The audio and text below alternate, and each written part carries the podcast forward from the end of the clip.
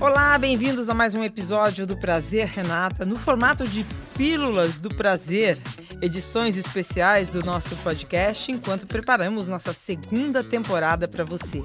E nossa convidada hoje, que vai responder a perguntas de ouvintes sobre desejo sexual, é a psiquiatra, professora da USP e coordenadora dos maiores estúdios sobre sexualidade no Brasil, Carmita Ábido.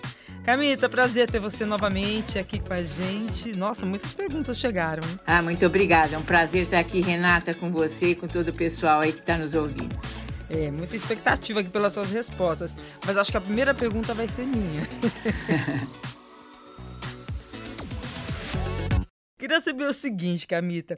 A gente pode dizer que desejo sexual feminino ainda é um mistério ou, sei lá, algo ainda pouco desvendado? Comparativamente, né, Renata, com o desejo masculino, sem dúvida, nós ainda temos muito que estudar, aprender e conhecer sobre o tema, porque as mulheres, eh, nem elas próprias descrevem de forma muito clara como é que o seu desejo se desenvolve, quando é que ele termina, por que, que o desejo acaba muitas vezes sem uma razão clara. Então, isto é bastante enigmático ainda para muita gente, para os praticantes de sexo e para os pesquisadores que se baseiam logicamente nas informações que recebem dessas mulheres. Mas pouco a pouco a gente vai percebendo que o desejo da mulher está muito ligado a questões de hormônio, mas também de neurotransmissores. Então, para que a mulher tenha o seu desejo preservado,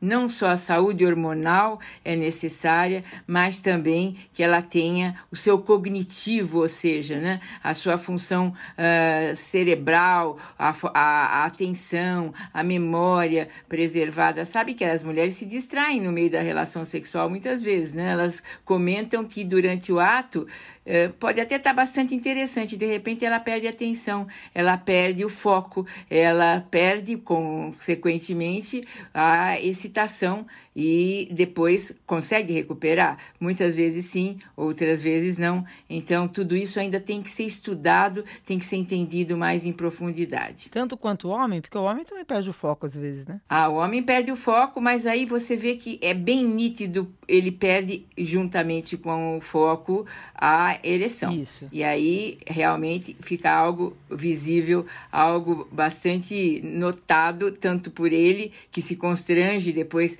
raramente consegue retomar o ato, enquanto que a mulher ela pode retomar várias vezes. As mulheres escrevem: olha, eu saí da relação duas, três, quatro vezes durante o ato, eu comecei a me preocupar com o dia seguinte, com o meu trabalho, com a minha filha que não está bem, com a conta que eu não paguei, durante o ato sexual. Nossa, fica meio que no automático. Fica no automático, claro que a lubrificação diminui é, ela não sente o mesmo interesse, pode até perder a capacidade de chegar ao prazer máximo, né? mas tudo isso não é percebido. Enquanto que o homem, qualquer diminuição de excitação, o pênis denuncia e ele também se dá conta de que já não está tão ereto ou até que ejaculou antes da hora. Tudo isso fica bastante claro e por isso que os homens não têm mistério, né? Enquanto que nós temos muitos ainda a serem desvendados. É, mas o desejo masculino foi muito mais estudado do que o desejo feminino. Foi, foi muito mais estudado porque, para a gente pensar, né, de pouco tempo para cá, é que a mulher foi considerada uma pessoa possíil de ter desejo. Passou a ter direito a ter desejo, né? É, enquanto que os homens sempre isso lhes foi colocado como natural.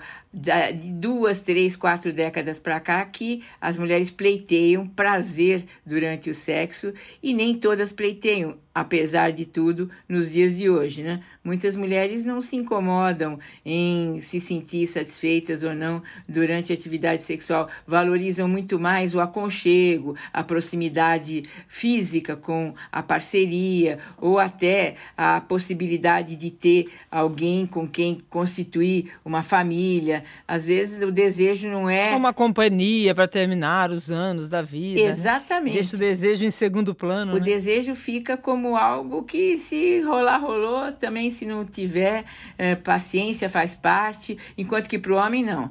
O desejo é fundamental. Bom, vamos lá. Começar as perguntas de ouvintes, com uma pergunta que é bem clássica sobre o desejo. É da Larissa, de 22 anos, de Cotia, interior de São Paulo. A minha dúvida é quando o desejo pelo outro acaba, significa que o amor acabou também? É, Larissa, desejo sexual e amor são duas condições bastante diversas, né? Você pode amar alguém e não ter desejo sexual por essa pessoa, como pode ter desejo e não estar amando. Uh, é uma convenção, né? Que pouco a pouco vai perdendo força, essa de que você ama com quem a pessoa com quem você faz sexo, mas não necessariamente isso acontece. Logicamente que uh, o desejo tende a diminuir com o tempo para as mulheres, por conta dos hormônios que elas vão tendo cada vez em menor concentração. Isso é fisiológico, isso não é doença, isso faz parte da natureza feminina.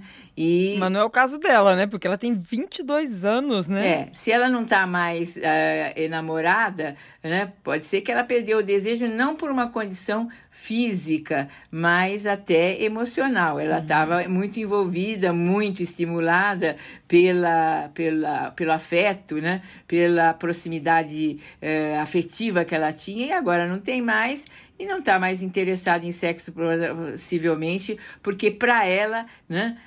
não, não para todas as pessoas, a relação sexual, o envolvimento tem que estar ligado a um sentimento. Isso acho que é o principal, né? A gente, principalmente as mulheres, é, entenderem que desejo sexual é uma coisa e amor é outra coisa. Elas não andam necessariamente juntas. O homem que você vai se apaixonar talvez não seja o homem que você vai ter o maior desejo sexual da sua vida, né? Exatamente. E, e ver isso sem preconceito, né? É. E o grande desafio é compatibilizar essas duas né, é, situações que. Haja desafio! Conta aí pra gente como compatibilizar isso. Isso é uma coisa de foro é. íntimo? Pois é, você sabe que eu costumo dizer que algumas pessoas terão a imensa felicidade de conseguir é, compatibilizar essas duas situações, né? Amar alguém e ao mesmo tempo sentir por essa pessoa uma atração física bastante grande, mas isso não é, é, regra. Isso, pelo contrário, é o que a gente persegue a vida toda, né? Agora, os homens já sabem disso há muito tempo, né? É, inclusive falam sobre isso, né? A escolha de uma determinada parceira para uma relação de longo prazo, porque ela tem tais e tais características, não é? É bem racional, né? É aquela coisa não bem é machista, uma mulher para casar, uma mulher para ir para a cama. É, e é, e é verbalizado, inclusive nos dias de hoje, né? É, é. Não necessariamente aquela com quem eu caso é aquela com quem eu mais me sinto envolvido, interessado, sexualmente falando. E ai da mulher que fale isso, né? Que assuma isso. Imagina, com 22 anos, a Larissa, uma nova geração, está se sentindo culpada, talvez, né, para trazer essa pergunta até aqui, né? É, pois é. Uh, aí a gente fica pensando, né? Uh, as mulheres estão diferentes hoje de outras épocas? Sim, estão, mas a gente ainda carrega, né? Um, vamos dizer assim, um ranço, um, alguma coisa que vem de gerações passadas e que a gente ainda não se liberou, que é a necessidade de compatibilizar amor e atividade sexual numa mesma no mesmo relacionamento. Numa mesma intensidade? É, de preferência ainda, né? Aquela questão que eu, quando eu era muito jovem, se vai lá, se vão vários anos, o que eu achava muito estranho no cinema eram os beijos e as relações uh, do, uh, que os casais tinham, que tudo acontecia de uma forma tão sintônica, um com o outro, sincrônica também, dava a impressão que os orgasmos eram simultâneos, e essa ideia acabou uh, sendo transmitida para as gerações que hoje têm 60, 70, 50 anos de idade como uma verdade. Perseguia-se esse orgasmo simultâneo a partir dos filmes de Hollywood, né? E ninguém falou nada, mas ficou no, no inconsciente coletivo que isso é que era bom. Menina, a busca pelo orgasmo simultâneo é uma busca inútil, então? Você está me contando isso? Olha, ela não é inútil, mas ela é uma busca que dá trabalho, né? Você precisa conhecer a pessoa, você precisa compatibilizar-se com ela, precisa ter muita conversa para explicar como é que você funciona e saber como é que ela funciona também. Né? Ou seja, é muito difícil acontecer. Não é fácil, não é fácil. Os, os, os, os parâmetros são muito diversos. Se você está numa relação heterossexual, o homem é genital, ele até tolera as preliminares porque ele quer ver a sua parceira também, né? Ele quer, é um orgulho para ele, é uma questão de honra que ela também tenha prazer. Mas o que ele busca é a finalização.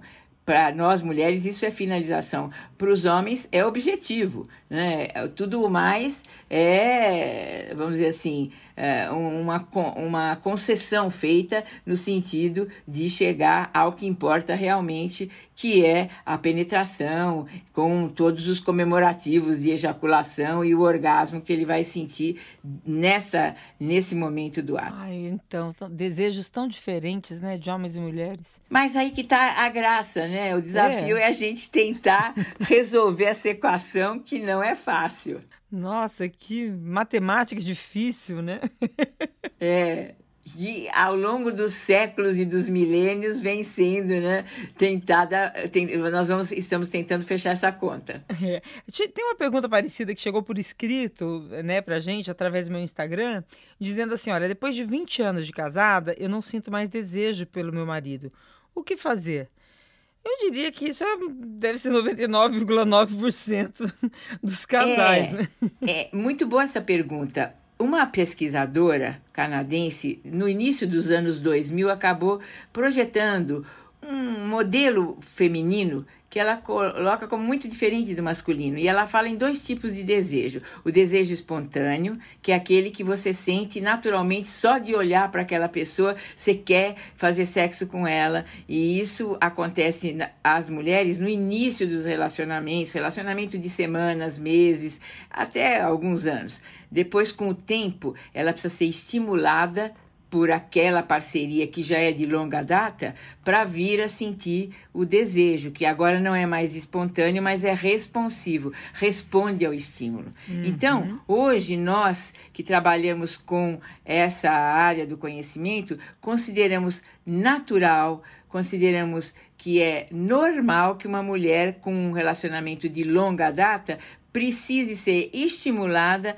para poder responder à parceria eh, com um desejo. Não é natural que depois de 20 anos você sinta o mesmo desejo em todas as relações sexuais que você sentia quando conhecia a sua parceria por algumas semanas ou meses. Agora, o interessante é que por novos parceiros pode-se sentir aquele desejo espontâneo que se perdeu ao longo do tempo. É a novidade, né? Aí o que é, fazer? É, é uma questão muito pessoal, né? É. Cada um põe na balança e vê qual a importância que dá para esse quesito e qual é a relação custo-benefício. É, mas para recuperar dentro do casamento, acho que exige muita conversa, né? Exige muita sinceridade, né? E aquilo que eu acho que falta entre os casais, não sei se você concorda comigo, que é falar sobre sexo de uma maneira à vontade, né? Como uma coisa importante na saúde sexual do casal, né? Sim, sim. É, se a gente pode recomendar alguma coisa, conselho eu não gosto de dar, mas é uma recomendação.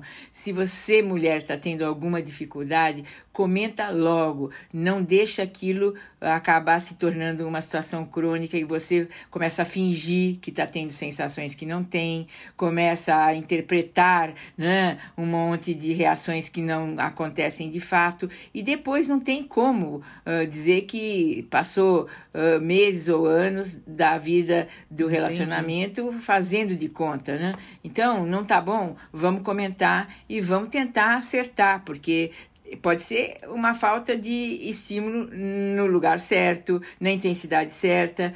A partir da premissa que todo homem sabe como estimular uma mulher, também é uma falácia, não é assim que acontece, não. Vamos, vamos falar para que é, ele possa saber. E se você está numa relação homossexual, também não imaginar que porque é uma mulher, conhece bem como faz e também pode não, não saber quais são os seus pontos erógenos mais interessantes, né? Entendi. Bom, vamos ouvir agora a Cristiane. Ela mandou uma mensagem, a Cristiane falou, falou, falou, e eu acho que ela conseguiu explicar o que estava acontecendo com ela. É, minha pergunta é a seguinte, minha dúvida, na verdade, é em relação a relacionamentos. Por mais que você ame a pessoa, ame a pessoa que está com você, é, e ela faça às vezes tudo para você ou por você, você não está contente com ela. Você tem que ter outras pessoas é, para se relacionar ou ter conversar, ter esse afeto. Eu não sei se isso é um defeito, alguma coisa assim do tipo, mas eu sinto muito isso. Então gostaria de saber se isso não seria um é sem vergonhismo para mim. Eu acho que isso não seria um sem vergonhismo. Parece que ela sente desejo por outros homens, né? Ou ela precisa, né, de outros homens para dividir outros aspectos da vida, né? E muitas mulheres se condenam, né? Querem ter no seu parceiro sexual o amigo, o pai, o companheiro, né? E, e, e, não é assim, né? O parceiro sexual é o parceiro sexual. O marido é o marido. Pode ser que as duas questões estejam Na juntas, mesma que pessoa? ótimo. Na mesma pessoa. Agora, pode não ser o seu melhor amigo, pode não ser o seu confidente, pode não ser aquela pessoa mais divertida com quem você gosta de bater um papo, uh, sei lá, casual. Uh, às vezes as mulheres se condenam que elas imaginam que devem ter num único homem todos os papéis a serem desempenhados. Um bom amante pode não ser o papo mais legal, né? E também o marido pode não ser a pessoa com quem você se abriria totalmente, porque tem suas reservas até para preservar alguns aspectos do relacionamento que poderiam estar, né, se você uh, se abrisse totalmente, comprometidos. Então, é verdade, né? Várias pessoas, homens e mulheres, são necessários para compor o nosso universo afetivo e para que a gente se sinta identificado nas nossas várias uh, necessidades. Agora, emocionalmente, então tá tudo certo, né? Não precisa usar essa palavra sem vergonhismo, meu, porque é muito forte, né? É muito é, cruel com ela mesma, né? Claro, ela pode sentir que um amigo é mais é, interessante para uma conversa do que o seu parceiro sexual. Mas ele é o seu parceiro sexual com quem ela se sente mais atraída. Eu acho que o que ela quis dizer é que ele não é tudo para ela. Ela precisa de outros para completar. Pois é, Bem-vinda ao mundo real. É assim mesmo que as coisas acontecem. Sem hipocrisia, gente. Muito bom. Então, Camita, chegaram várias perguntas também, aí a gente vai para a parte mais médica, relacionando o uso de medicamento e a perda de desejo. Né? Tem uhum. muitas mulheres querem, querendo saber o que fazer quando o efeito colateral de um medicamento é a perda do desejo. E ela tem que tomar aquele medicamento né? Eu acho que isso acontece muito com antidepressivo, né? Isso. É, e aí ficou aquele mito, né? Vamos então buscar um antidepressivo que não interfira na libido. Eu costumo dizer sempre assim, Renata: com depressão, ninguém tem libido. Então, tratar mais ou menos a depressão é manter a libido mais ou menos ao longo da vida.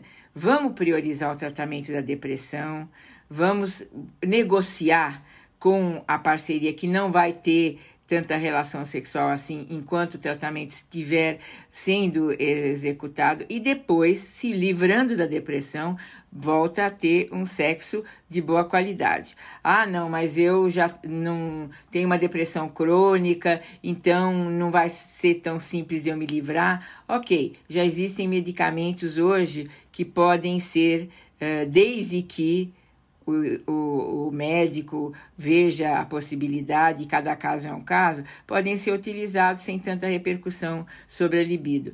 não só os antidepressivos, mas também os, os uh, hipotensores, que muitas vezes também inibem a atividade sexual. Existem alguns que são mais uh, prejudiciais, outros menos, e assim por diante. Veja que homens param de tomar medicamento contra a pressão alta porque percebem que a libido fica de alguma forma prejudicada. Então, arriscam a vida ao invés de se cuidarem, né? E pressão alta é algo que você trata ao longo da vida. Então, conversar com o médico e dizer: olha, esse aqui é um medicamento que está me atrapalhando muito, não tem como trocar por outro. Sempre existe essa possibilidade em menor ou maior escala. Agora, logicamente, que parar de usar o medicamento não se deve, porque o risco é grande.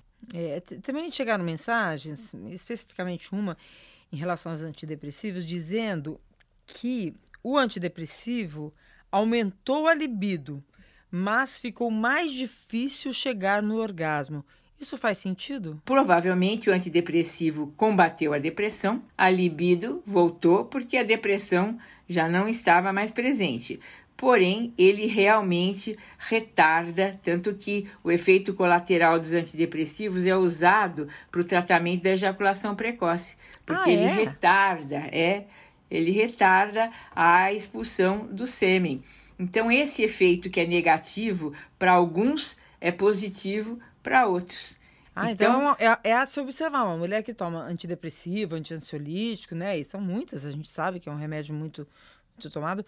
Ela não deve estranhar se ela demorar mais para chegar no orgasmo, que isso é um efeito não. colateral que não, também Esse não, é um efeito colateral. É um, eu acho que é um efeito colateral mais fácil de lidar do que a, a, falta de desejo. É, se ela já tratou a depressão, ela passa a ter desejo, mas pode ser que ela esteja com o orgasmo atrasado pelo antidepressivo. E no homem que tem uma ejaculação muito rápida, o uso de antidepressivo é útil no sentido de atrasar essa ejaculação. Bom, vamos a mais um áudio. Agora é a Fabiola, de 38 anos, de São Paulo. A minha dúvida é se fazer e querer fazer sexo todos os dias é normal, porque eu tenho muito desejo sexual, meu apetite sexual é enorme. E eu gostaria de saber se isso é normal. A frequência sexual, Fabiola, varia muito de pessoa para pessoa. Que bom que você gosta de fazer sexo todo dia, né? E tomara que você tenha com quem resolver essa sua vontade, que é muito saudável. Agora, quando é que isso passa a ser um problema? Quando as vezes que você necessita fazer são tantas que não há mais espaço, tempo para outras atividades. Então, não vai conseguir trabalhar de forma razoável, não dorme suficientemente, não tem vida social, não se alimenta adequadamente e acaba, às vezes, até se depauperando de tanto que faz sexo e tanto que precisa continuar fazendo. Isso é uma compulsão sexual, que não é o seu caso. Uma vez por dia, todo dia, que bom, né? Você deve ser uma mulher privilegiada. Muita gente que está ouvindo gostaria de ter essa sua frequência sexual. Desejo a frequência, né? Mas é. uma outra ouvinte escreveu, por isso é interessante a gente talvez entender direito como perceber que isso já não é saudável, que, a gente, que se trata de uma compulsão. Porque ela fala que por ela, ela faria sexo três vezes por dia. E também tem muita dúvida se isso é normal. Toda vez que você percebe que está deixando de fazer outras atividades, que está, não está conseguindo, porque o sexo está tomando um tempo maior seu e mais energia sua, já deixou de ser algo positivo, benéfico, saudável. Então, é tipo é assim, você para de focar você está trabalhando, para de focar e pensa em sexo, é isso? É, de repente está lá trabalhando e vai, liga no computador e já começa a procurar alguma forma de fazer sexo ou de ver sexo e aí você acaba até perdendo o seu emprego porque foi pego duas, três, quatro vezes nessa eh, atitude. Ou então levanta, tem que sair para buscar uma, uma forma de fazer sexo naquela hora e deixa o trabalho para segundo plano. Chega em casa, né, não tem uh, como uh, assistir algo na TV ou até se distrair socialmente, precisa ir buscar uma forma de realizar sexo ou então ficar diante do computador vendo vídeos pornô a noite inteira. Não precisa ser virtual, só real, pode ser também uma necessidade virtual. virtual. Entendi. E não sentir desejo? Camita, quando que isso deve ser uma preocupação do ponto de vista de saúde sexual? Hoje nós trabalhamos com o seguinte conceito: você não tem desejo, isso não te causa sofrimento, não te causa nenhum tipo de desconforto, você faz parte de um grupo de pessoas que é considerada assexual. Vai ter muito pouco desejo, vai fazer muito poucas relações sexuais ao longo da vida, mas não está sofrendo por isso. E não vamos então, nós, profissionais de saúde, me ocupar nos ocuparmos dessas pessoas. São os tais assexuais que vem sendo considerado uma quarta categoria dentro daquela uh, classificação dos hétero, homo, bi e os assexuais, que não sentem atração nem por homem, nem por mulher, e eventualmente fazem sexo porque de repente surge um interesse, mas muito fugaz e que faz com que a frequência seja muito rara ao longo da vida. E quando isso é preocupante do ponto de vista de saúde sexual? Aí, quando você tem a falta de desejo acompanhada de um desconforto, uma sensação de que tem alguma coisa errada, faltando na não, sua vida. É, não aceito isso em mim. Eu não gosto, eu gostaria de ter desejo, eu preciso ter desejo. Aí isso, isso é chamado desejo hipoativo, diferente de ser um assexual, que é um, uma pessoa que não é tão pouca gente assim, não. Nas nossas pesquisas, nós levantamos 7 a 8 mulheres em 100 são assexuais no Brasil e 2 a 3 homens em 100 também são assexuais. Não necessitam de sexo nas suas vidas. E quem necessita e não consegue, não tem desejo, tem tratamento para isso? tem tratamento. Aí nós vamos ter que ver a causa. Pode ser uma depressão, pode ser uma alteração hormonal, pode ser algum problema de relacionamento, às vezes até falta de atração pela pessoa com quem você resolveu viver sua vida, né? Não é que não tem um desejo nunca nem por ninguém, não tem com aquela pessoa com quem você é, decidiu viver. E, de, e tudo isso precisa ser identificado. Né? Se é um problema de depressão, se é uma alteração hormonal, se é um problema relacional, se é um conflito interno seu, tem que se descobrir qual é a causa e aí buscar o tratamento. Desejo sexual e seus mistérios, né? É. E a última pergunta que chegou pra gente é bem genérica, né? Assim, como fazer para manter o desejo pós-menopausa? Porque é, até que ponto é preconceito que mulher na menopausa passa a ter menos desejo? É, e até que ponto isso é uma verdade? Eu vou te falar, Carmita, eu não tive, eu, eu, costumo falar isso, eu não tive falta de desejo quando entrei na, na menopausa. Que bom, eu acho que você é uma privilegiada. É? Eu acho ótimo, muito saudável. Aí eu comecei a questionar, assim, eu achando que isso é mito, sabe? Olha, quem não tinha uma vida sexual uh, intensa ou minimamente razoável, terá na menopausa menos desejo. Isso já está estatisticamente comprovado, né? É, a sua atividade sexual prévia vai ser uma, um indicador de como será a sua menopausa em termos sexuais. Agora, uma, do ponto de vista biológico, é natural mesmo que deixando de produzir estrógeno para simplesmente menopausa significa não ter mais estrógeno circulando. E produzindo menos testosterona a partir da terceira década da vida, nós vamos mulheres perdendo a concentração de testosterona na circulação. Isso vai repercutir na menopausa e pós-menopausa com menos desejo. Então, vamos lá.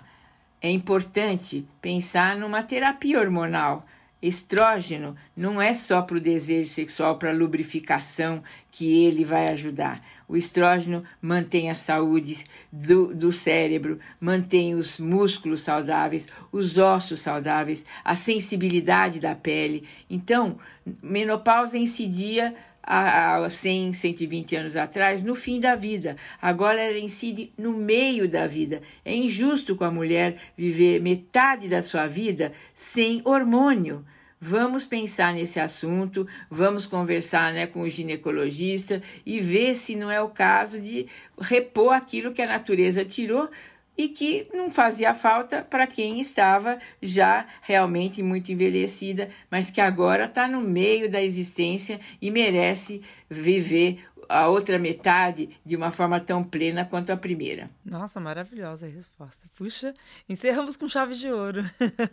Que bom. Super esclarecedora, todo, super esclarecedora as, todas as suas respostas. Nossa, prazer ter você aqui com a gente, Camita. Eu é que agradeço o convite. Sempre Muito dando obrigada. essa orientação para as mulheres, assim, desse ponto de vista sexual tão importante. A gente que agradece, um beijo grande. Beijo, beijo. Tudo de bom para todas nós, né? Vamos em frente. Vamos sim. Prazer Renata é um podcast G1 produzido e editado pelo Fantástico. Está disponível no G1, no Globoplay, no Spotify, no Deezer, no Google Podcasts, no Apple Podcasts e nas principais plataformas de áudio. Apresentação: Renata Ceribelli. Produção musical: Pedro Guedes. Produção: Guilherme Ramalho. Divulgação: Isadora Neumann. Edição: Duda Kunert. Direção: Giovanni Sanfilippo. Espero você no próximo episódio, tá?